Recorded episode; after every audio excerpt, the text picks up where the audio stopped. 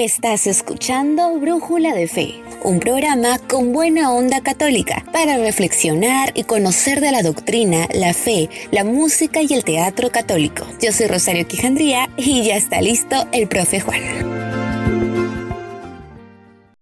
Sean muy bienvenidos amigos y hermanos en Cristo a nuestro podcast radial 107 de Brújula de Fe, que hoy tendremos un hermoso y bello tema, ¿no? La vida espiritual de las hermanas franciscanas misioneras de Jesús.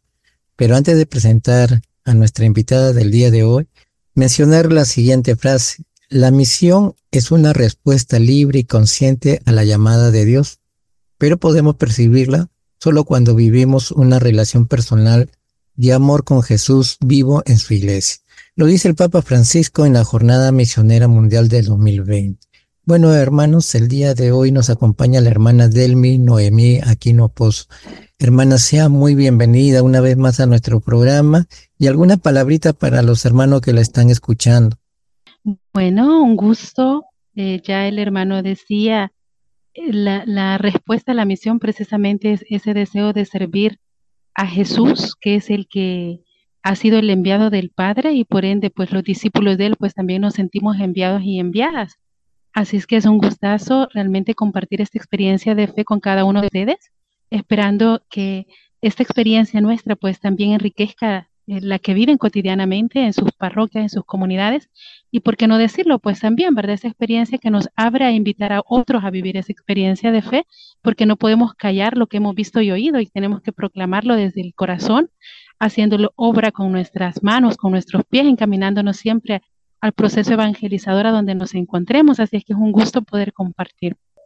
Bien, hermana, para nosotros es grato tenerla una vez, una vez más, ¿no? Y, y justamente para tocar el tema sobre la espiritualidad de, su comunidad religiosa, quisiera primero que usted nos dé sintéticamente, ¿no? ¿Cómo fue su inicio de usted en la fe cristiana, ¿no?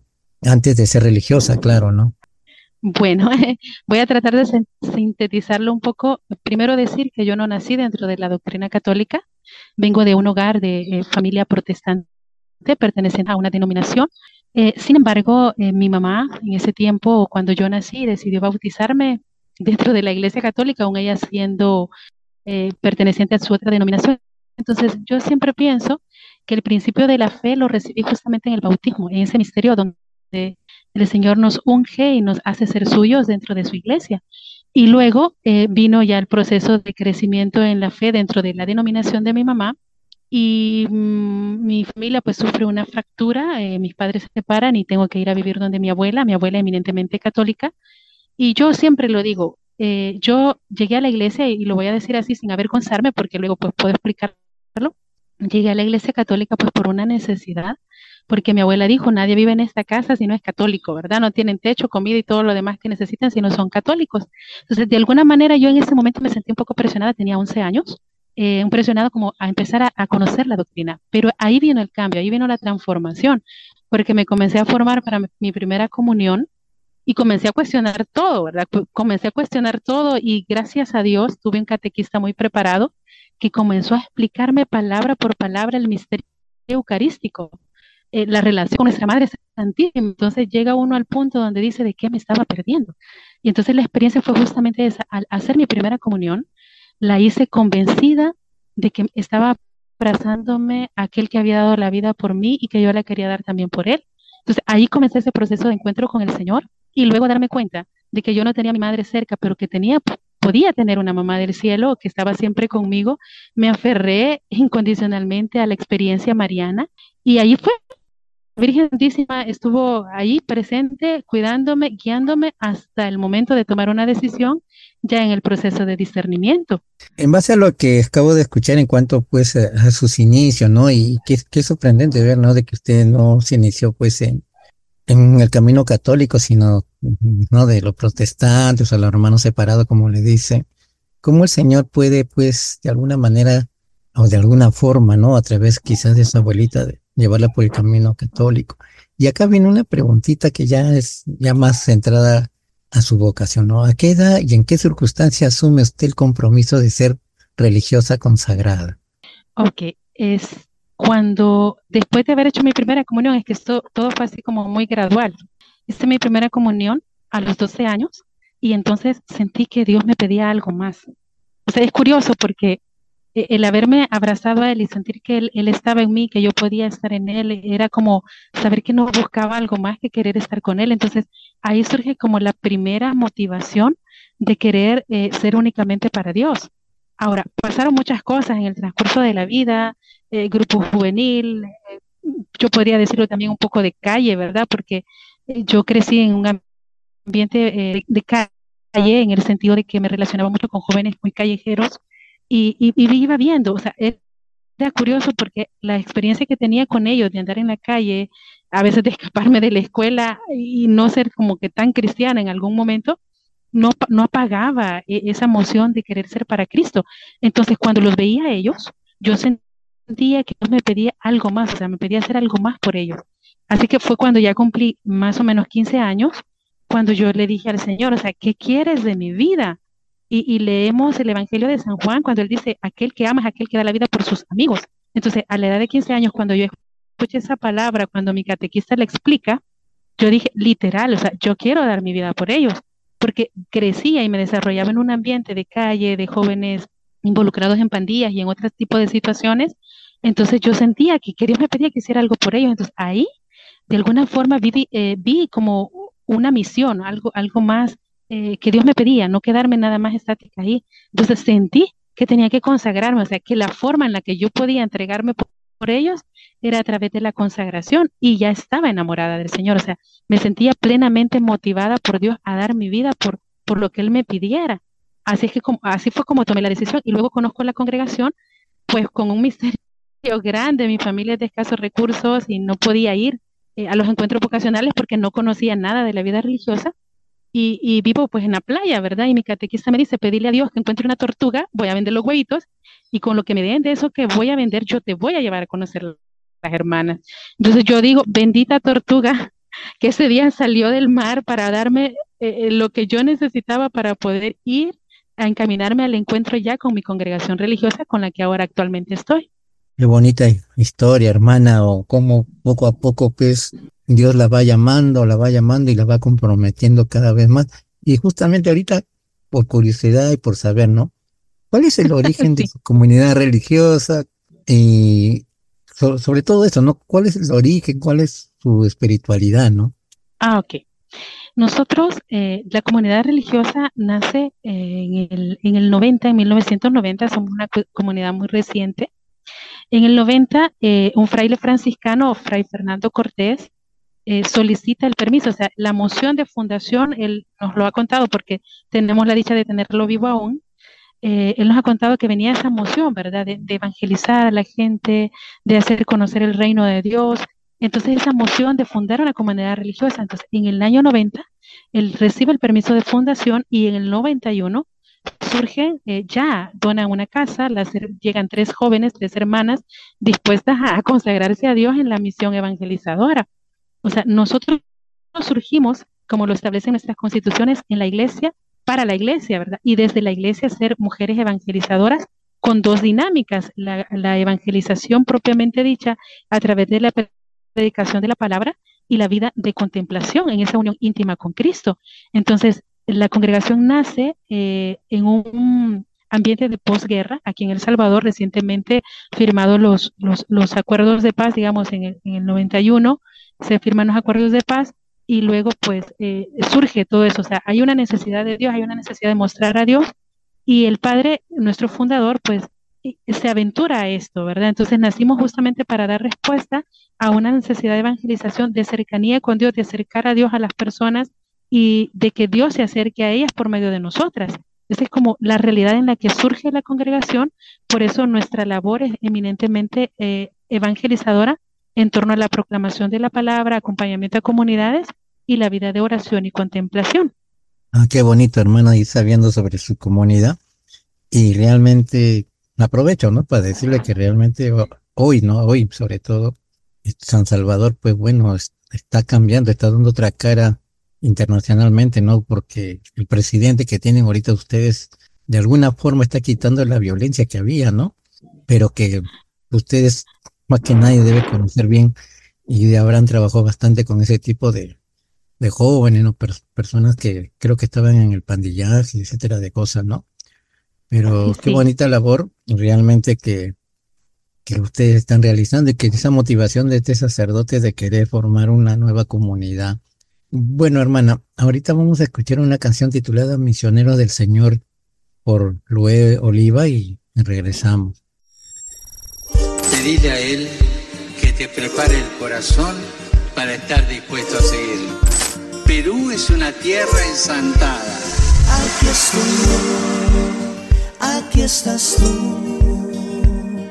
Somos misioneros del Señor.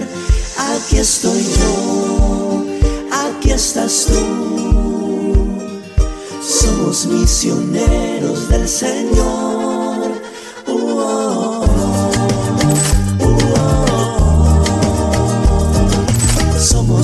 Somos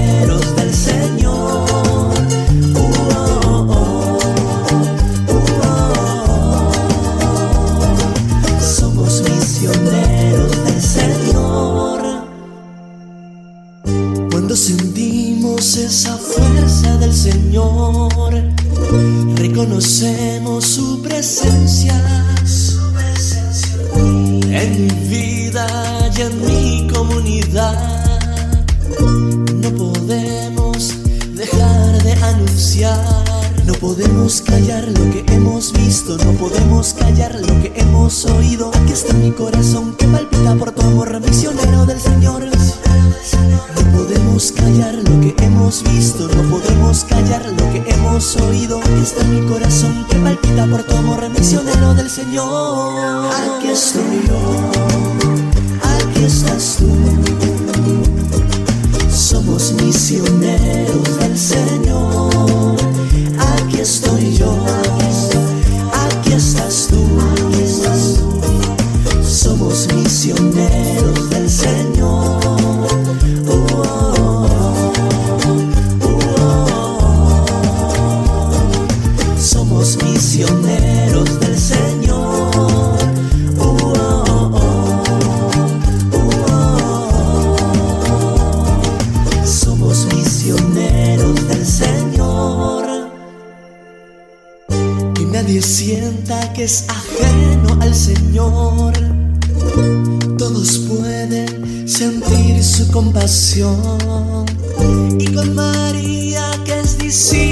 de amor, salimos todos y con fe en la misión. No podemos callar lo que hemos visto, no podemos callar lo que hemos oído. Aquí está mi corazón que palpita por tu amor, misionero del Señor. No podemos callar lo que hemos visto, no podemos callar lo que hemos oído. Aquí está mi corazón que palpita por tu amor, misionero del Señor. Aquí estoy yo,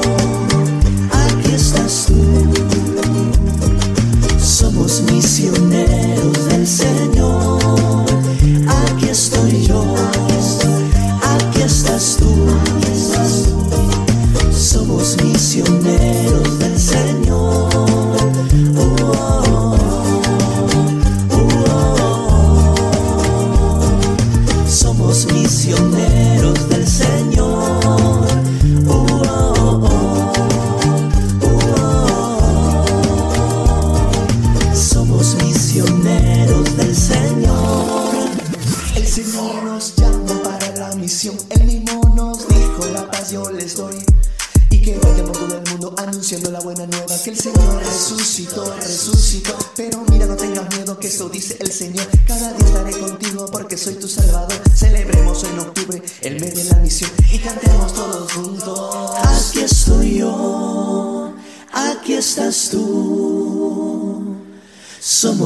Somos misioneros del Señor. Aquí estoy yo. Aquí estás tú. Somos misioneros del Señor. Uh, oh,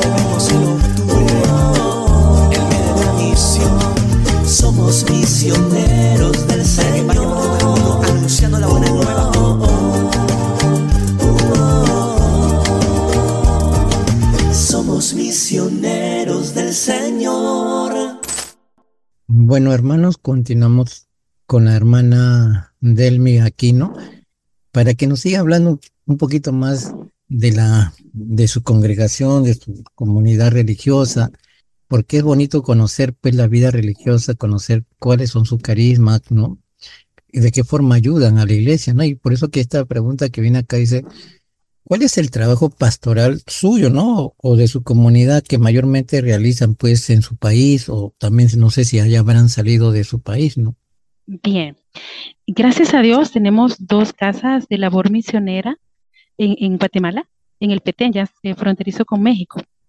Bien, eh, nosotras, como decía antes, nuestra labor dentro de las parroquias, por ejemplo, hacemos labor pastoral dentro de las parroquias en la formación de líderes, en el acompañamiento juvenil también, eh, en la formación y acompañamiento de comunidades eclesiales de base, si fuese el caso. Acompañamos también, yo siempre le llamo el ejercicio de la predicación, porque de alguna forma las hermanas están formadas para poder ir a proclamar la palabra a donde se les solicite, a donde se les pida que vayan. Entonces van y, hacen pues, la labor de la predicación también. En cuanto a lo pastoral directamente dentro de la iglesia, trabajamos con toda la dinámica eh, de eminentemente evangelización, o sea, formación de predicadores, formación de evangelizadores. Eh, nosotras mismas, pues, eh, formamos y damos las escuelas de evangelización, también damos escuelas de oración, ¿verdad? Tenemos procesos de, enseñar a orar a las personas, de comunicarse con Dios. Eh, tenemos el otro ámbito y ese es donde yo directamente trabajo actualmente, que es la parte de procesos de acompañamiento de discernimiento. Nosotras ofrecemos eh, procesos de acompañamiento de discernimiento no exclusivamente para que sean religiosos o religiosas, sino a todos los jóvenes que, que quieran, que deseen encontrarse con Dios, encontrar su, rumbo, ¿verdad? La dirección hacia donde Dios les envía. Eh, a ese tipo de jóvenes nosotros dirigimos también procesos de acompañamiento que son graduales. Ahorita justo acabo de terminar una reunión donde tenemos programado procesos desde los 14 a los 16 años, eh, procesos graduales de mm, enseñar procesos de fe, encuentro con ellos mismos, labor social en cuanto a la sanación de sus propias historias, trabajo de acompañamiento a nivel psicológico, es decir, trabajamos toda esa área precisamente porque creemos que los más vulnerables en este momento, niños jóvenes, bueno, y, la parte matrimonio también, ¿verdad? Que, está siendo bien eh, muy vulnerable. Entonces, pero nosotros el enfoque ahorita de trabajo lo estamos realizando más en el ambiente juvenil, en el sentido de, acompañarles para que puedan decidir bien en la vida y para eso pues se ofrecen procesos eh, personalizados, procesos en línea, y de otra índole, ¿verdad? que ya se realizan en retiros, en convivencias también juveniles. qué bonito trabajo, hermana. ¿no? Y usted sabe pues que sobre todo en los países latinoamericanos las realidades son muy similares, no, no casi igual. Pero viendo como, como me mata la curiosidad, como usted está trabajando con la promoción vocacional, este, hay, hay ¿Hay llamado vocacional entre la juventud, ya que usted trabaja en ese campo, o hay muy poco en, en su país? Yo podría decir que El Salvador tiene muchas vocaciones, o sea, es, es un país rico en, vocaciones. Lo que hace falta son personas que sepan acompañar, porque el joven anda buscando, o sea, ahorita estamos enfrentando realidades bien complejas, porque el joven está tomando decisiones no para largo plazo, sino para cortísimo plazo. Entonces, personas, hace falta personas que acompañen estos procesos para ayudarles a tomar decisiones duraderas en la vida, porque hay vocaciones, existen jóvenes que están buscando, por lo menos nosotras este año, ahorita ya en lo que va del año, estos meses, de enero, febrero, estamos ya acompañando a 18 jóvenes eh, y acompañamos a nivel interno, o sea, del Salvador, pero también tengo jóvenes que son de México, estoy acompañando jóvenes eh, de Nicaragua, de Honduras, de Guatemala, que están abiertos a ese proceso. Entonces sí hay vocaciones. Bendito sea Dios, este año para nosotras ingresaron cinco, cinco hermanas que están en el proceso del aspirantado.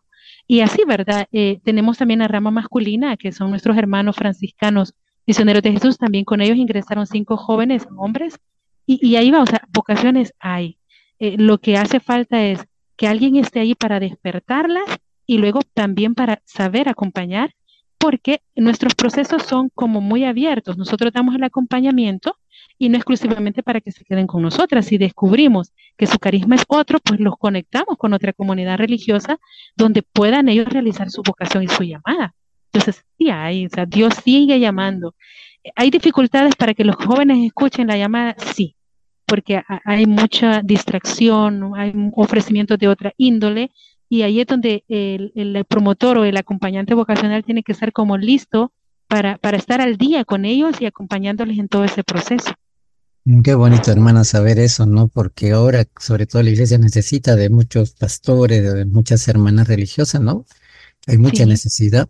Y bueno, a mí me enviaron un, un, par de videos de que hace poco, creo, no sé si ha sido el sábado o el domingo, que hubo una procesión muy solemne allá en, en El Salvador, no celebrando, no sé, 400 años de un señor, no, no, de verdad no me acuerdo, pero vi mucha solemnidad, ¿no? Es una fiesta muy grande. Fue en el departamento de Sonsonate, creo. Sí, y la verdad es que veo pues, que hay mucha religiosidad muy popular, ¿no? Y las personas muy, muy este, entregadas a la devoción. Qué bonito saber eso, hermana, y ir conociendo, ¿no? Porque siempre es bueno conocer del rebaño del Señor, ¿no? Cómo va acrecentando el reino del Señor, ¿no? En cada lugar que Él prefiere ir, ¿no? Y acá, hermana, ya para ir concluyendo, me gustaría que usted pueda dejar un mensaje para todos los hermanos que le están escuchando en esta también este tiempo de cuaresma en el cual estamos y también invitar, si quiere usted, ¿no? a los jóvenes o a las personas que quieran conocer más del trabajo de su, de su comunidad, mencionar por dónde la pueden encontrar o que quieren una curiosidad, quieren saber más, puedan, puedan ubicarlas, ¿no? A través de las redes. Así es. Bueno, eh, quizás compartir, ¿verdad? Agradecer primero esta oportunidad que Dios nos da y decirles, hermanos y hermanas que, que escuchan, Dios siempre está. O sea, Dios no se muda, Dios permanece. Y en ese tiempo de cuaresma en el que nos encontramos es importante darnos cuenta la importancia de habitar siempre en la presencia de Dios. O sea, permitir que mi ser, mi mente, mis fuerzas, mis sentidos y todo lo que yo soy como persona pueda habitar en esa divina presencia de Dios. ¿Por qué razón? Porque las acechanzas para fallarle a Dios, para hacerles infieles a Dios, para eh, alejarnos del proyecto salvífico de Dios, están a la puerta del día, están a la puerta de nuestra casa, están al salir. O sea, es decir, nosotros somos personas enviadas en el mundo, pero no somos el mundo, estamos en el mundo para transformarlo. este tiempo de cuaresma debe de ser también una oportunidad de renuncia, sí, de renuncia a todo aquello que me aleja de Dios, pero de un propósito grande y es un propósito de tratar de permanecer en continua comunión con Dios, ya sea que esté fuera, ya sea que esté dentro de casa, en mi trabajo, a donde yo me mueva. Yo debo de ser signo visible de la presencia de Cristo, porque si no los sacrificios o las, los actos de piedad que realizamos, que son muy, muy santos y nos llevan a una espiritualidad fuerte, se quedan vacíos se quedan solamente en un acto de piedad, pero si ese acto de piedad yo lo hago convencida que tengo una misión fuera y que allí debo de dar testimonio, ese acto de piedad cobra fuerza y se vuelve, se vuelve fecundo, porque si el grano de trigo no muere, se queda inservible. Entonces nosotros renunciamos para poder resucitar y para poder vivir una experiencia de Dios en medio de las realidades donde nos encontremos. Así, hermanos y hermanas, este tiempo de cuaresma debe de ser para eso. Tienes que sumergirte en la presencia continua de Dios, vivir desde ahí. Y luego, pues a los jóvenes, señoritas, caballeros, miren, jóvenes, no tengan miedo. El mundo ahora te está ofreciendo grandes posibilidades de cosas que son superficiales, momentáneas. No te está ofreciendo algo duradero. Es decir, las opciones que muchos jóvenes nuestros están haciendo son opciones para el ya, pero no para el para siempre. Ahora, yo les invito a ustedes, no tengan miedo, no tengan miedo de encontrarse con aquel Cristo que les amó desde la eternidad y que desde esa eternidad Él tiene un plan maravilloso y el primer plan que tiene para ti es que tú seas feliz. Por eso yo les invito a ustedes que puedan buscar formas de encontrar eso que Dios quiere en sus vidas. Nosotras como hermanas franciscanas misioneras de Jesús, les invitamos también, si quieren realizar un proceso de discernimiento, de acompañamiento personalizado, eh, de forma presencial, en línea, estamos abiertas a esa posibilidad para poder acompañarles.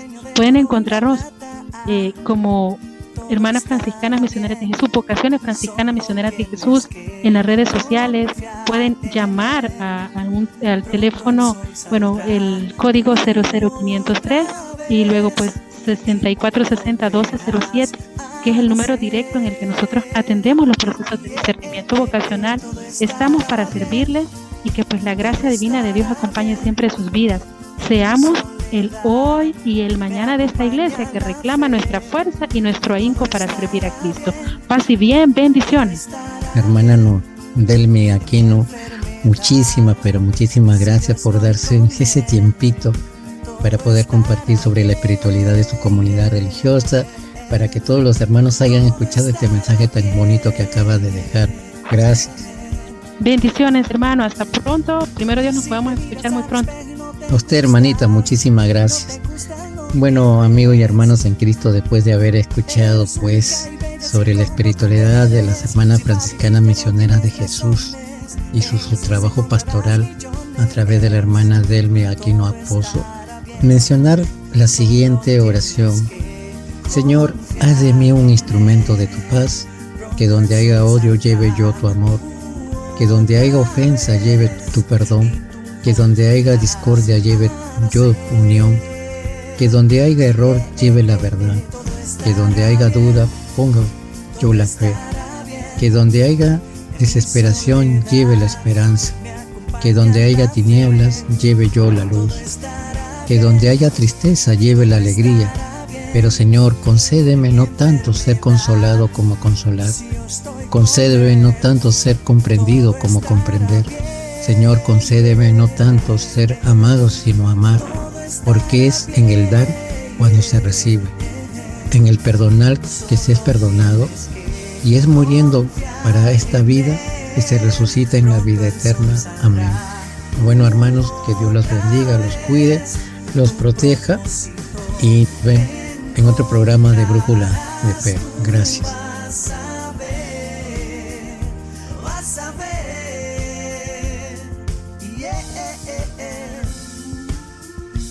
Romanos 8:28. Sabemos que en todas las cosas interviene Dios para bien